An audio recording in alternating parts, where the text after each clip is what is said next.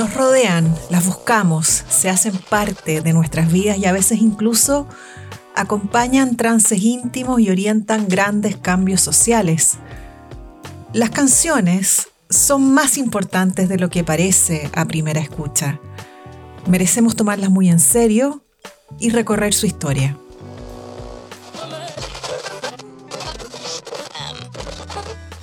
Hola, soy Marisol García, periodista e investigadora sobre música popular, autora de varios libros sobre el tema y una enamorada de las canciones. Este podcast que ahora escuchan ha sido escrito y narrado para Mundos Socios de la Cámara Chilena de la Construcción y es el primer episodio de una invitación en dos partes titulada La historia de las canciones.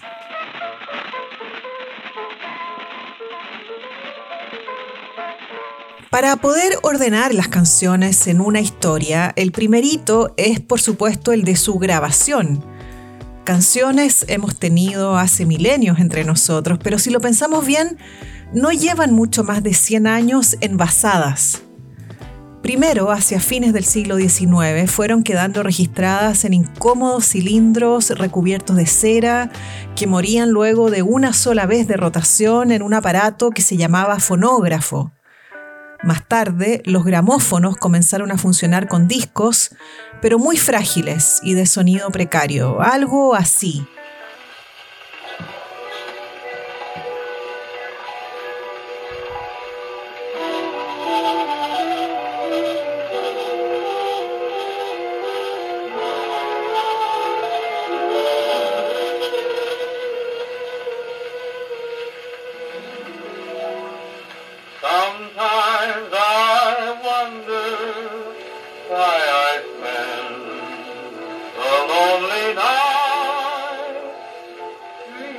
Embargo, sería cosa de tiempo para que todo ese ripio sonoro fuera despejándose a favor de la música. Hacia los años 30, la industria discográfica ya no solo podía defenderse como tal, sino que de a poco iba levantando estrellas del canto, de la ejecución de instrumentos y de la invitación al baile. Con la radio y la grabación eléctrica como fundamentales aliadas, las canciones comenzaron a compartirse masivamente a veces incluso entre países y océanos, y conocimos géneros y estilos nuevos que nos hablaban de realidades lejanas, tan cautivantes como diferentes a la nuestra. Conocimos así las canciones blues,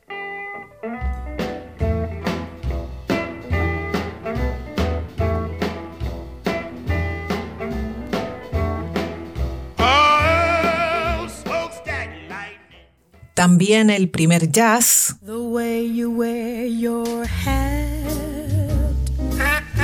the way you sip your tea, the memory of all that. Tonadas y cuecas de nuestro Valle Central.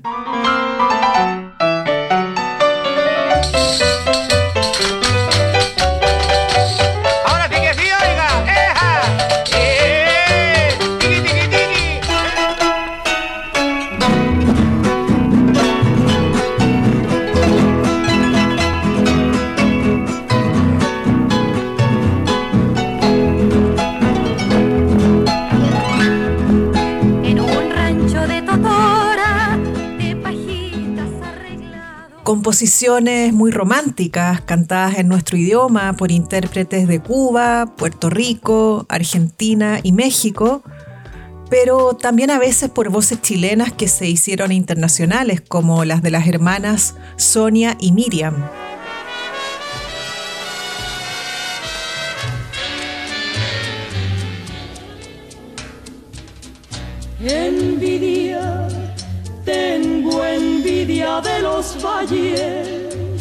De los montes y los ríos, de los pueblos y las calles. O como la del inmortal Lucho Gatica, un cantante que nació en Rancagua en 1928 y que para los años 40 ya estaba dispuesto a conquistar el mundo a través de su intensa interpretación de boleros.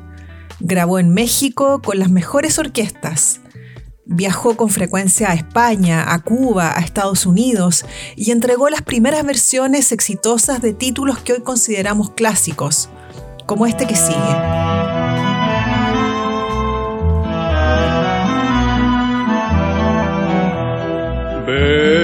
Bésame, bésame mucho, como si fuera esta noche la última vez. Bésame, bésame mucho, que tengo miedo perderte, perderte ya lo ven, todavía no se llegaba ni a la mitad del siglo XX, pero las nuevas posibilidades de las grabaciones y la distribución de discos permitía conocer una enormidad de oferta musical, incluyendo canciones venidas de países lejanos que en un principio no sabíamos cómo llamar, ni cantar.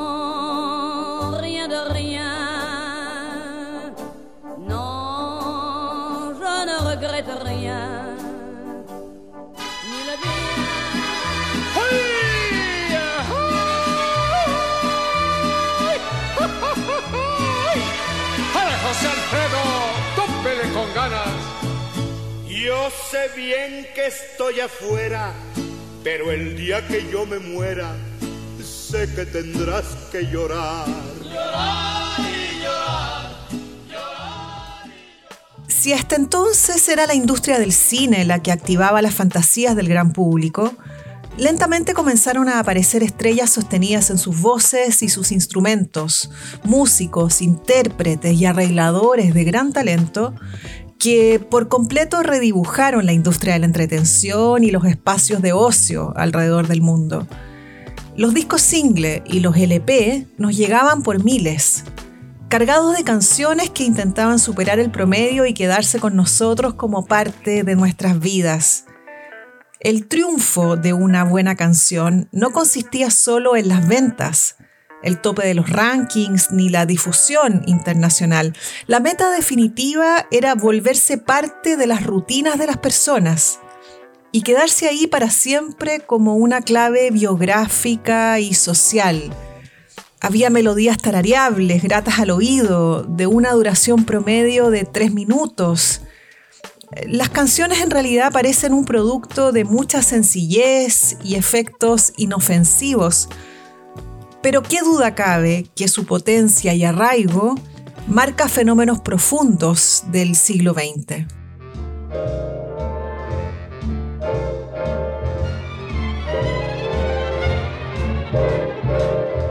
Those fingers in my hair, that sly come hither stare, that strips my conscience bare, it's witchcraft. Hacia fines de los años 20, esos locos años 20, una deriva del jazz llamada swing llevó a los salones de baile una cadencia nueva y a la vez contagiosa y sofisticada y con muchos músicos a bordo.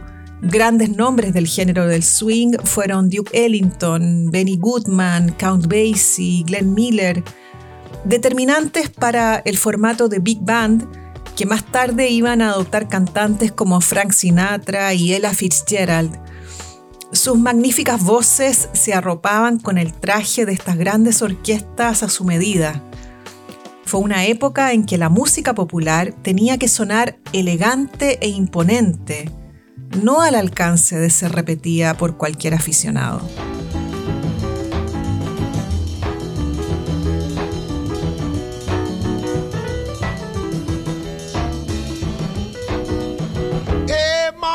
Treat me wrong. and love you, daddy, all night long, all right now. Hey, hey, all.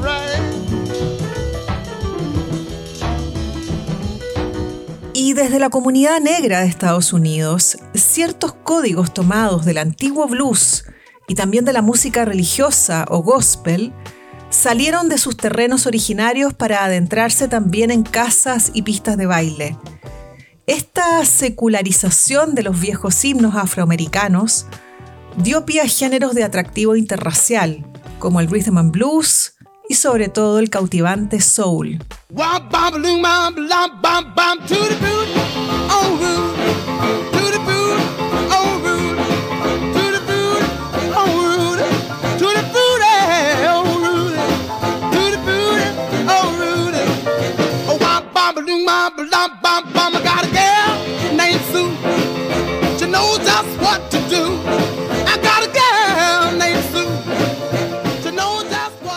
Desde los años 50, el rock and roll es el movimiento que mejor prueba esta marca cultural que recién les comentaba. La llegada del rock and roll se puede comparar a la de un maremoto. Arrasó, asustó, emocionó, cambió todo a su paso. Sus principales nombres fueron hábiles en tomar la tradición de la música negra, del sur de Estados Unidos sobre todo, acelerarla electrificarla y ponerla a disposición de las masas desde un cautivante encanto escénico. Ahí califican Chuck Berry, Little Richard, Jerry Lee Lewis, Bill Haley, Fats Domino y por supuesto Elvis Presley, ícono de íconos.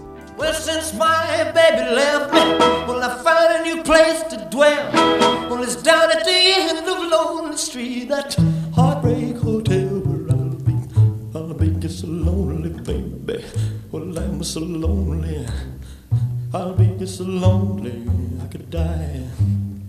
Although it's always crowded, you still can find some room for broken-hearted lovers to cry there in the gloom and be so La bomba del rock and roll ya estaba detonada y sus esquilas alcanzarían al planeta completo. Fue un género de enorme influencia que inspiró nuevas propuestas de agitación eléctrica y de fusión de tradiciones y de razas.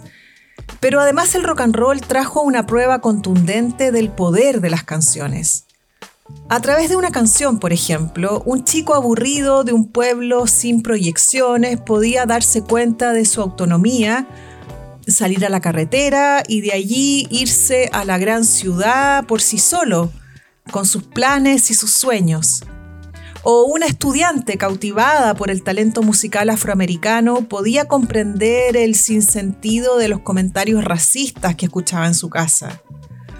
Incluso más, una canción podía llevarte a enamorarte de la persona inadecuada o a abrazar un ideario político nuevo, hacerte descubrir sentimientos íntimos que no sabías que guardabas dentro de ti, o al menos acercarte al aroma irresistible de la libertad.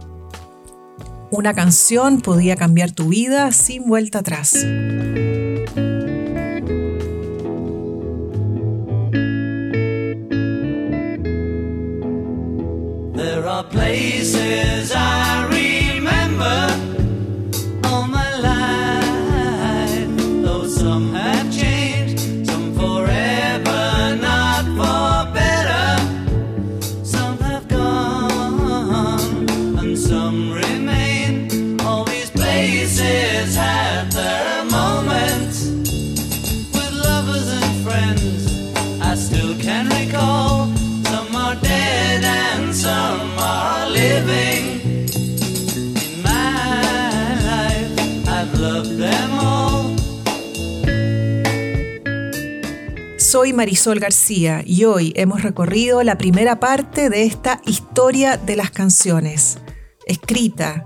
narrada y editada para Mundos Socios de la Cámara Chilena de la Construcción. Recuerden que todavía nos queda una cita.